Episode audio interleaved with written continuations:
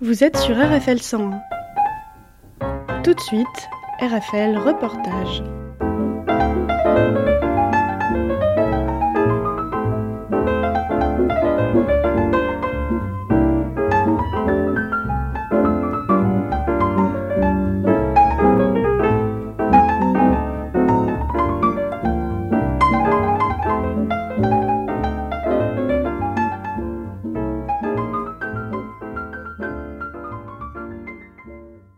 Je fais l'écoute d'RFL 101, je suis à Chambray-les-Tours pour l'exposition qui est inaugurée aujourd'hui le 10 novembre à la médiathèque de Chambray-les-Tours. Donc un petit mot sur cette exposition-là. Merci beaucoup, merci à vous. Je suis Florine Berrouet, je suis l'élue déléguée à la culture sur la commune de Chambray-les-Tours.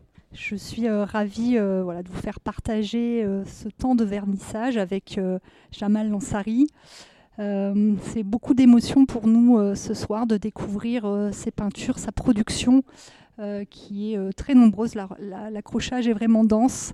Euh, il nous parle de, sa, de son dernier grand voyage au Tchad qu'il a réalisé en 2019.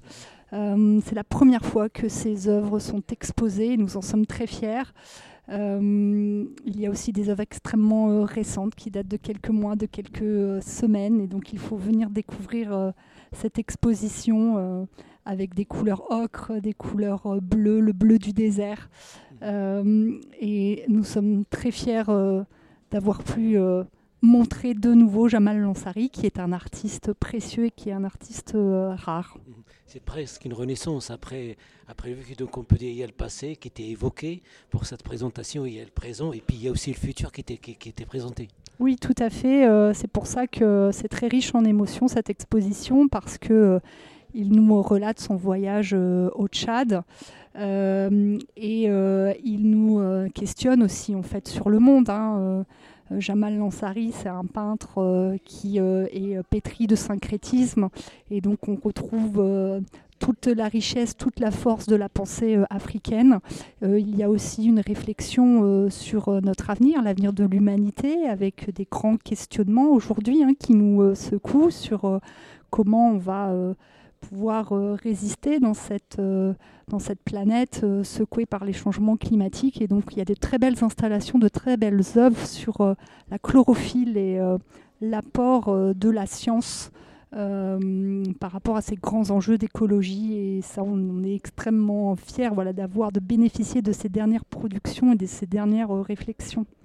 Mais en tout cas, il y, avait, un monde, il y a une diversité incroyable par rapport aussi le travail de Jamal qui l'exprimait, et puis aussi ses amis et les, personnes qui sont venues pour cette inauguration. Donc c'est vraiment, comme dit Monsieur le maire, euh, il, il, faut, il nous faut du petit Jamal.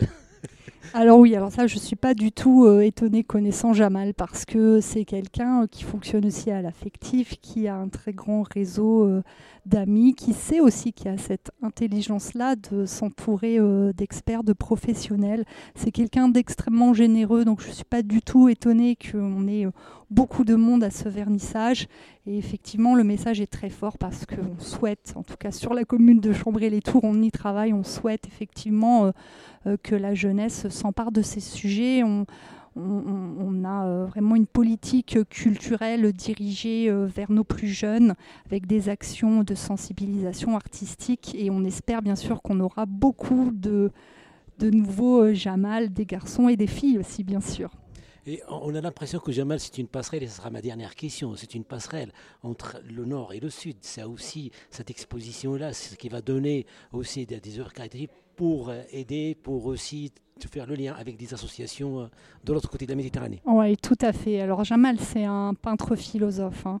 Donc il a cette capacité, en fait, euh, comme il est multiculturel, hein, il est euh, marocain d'origine, il a cette capacité à appréhender toutes les cultures du monde. Hein, et, ça va au-delà même de l'Afrique. Hein. Il a fait beaucoup de séjours en Asie.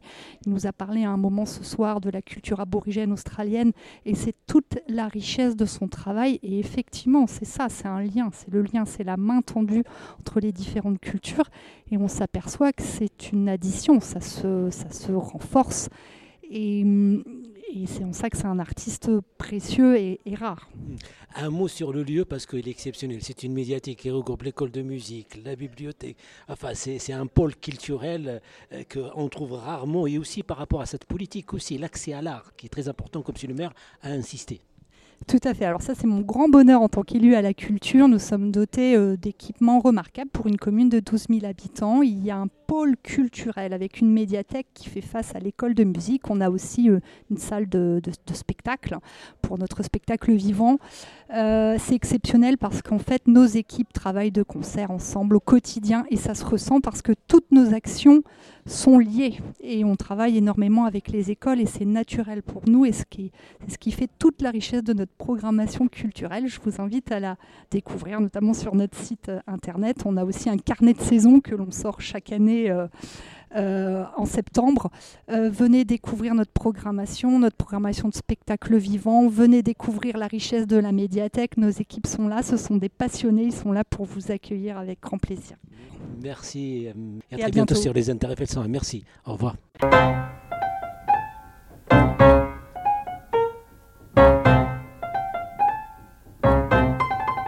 RFL Reportage, c'est fini pour aujourd'hui.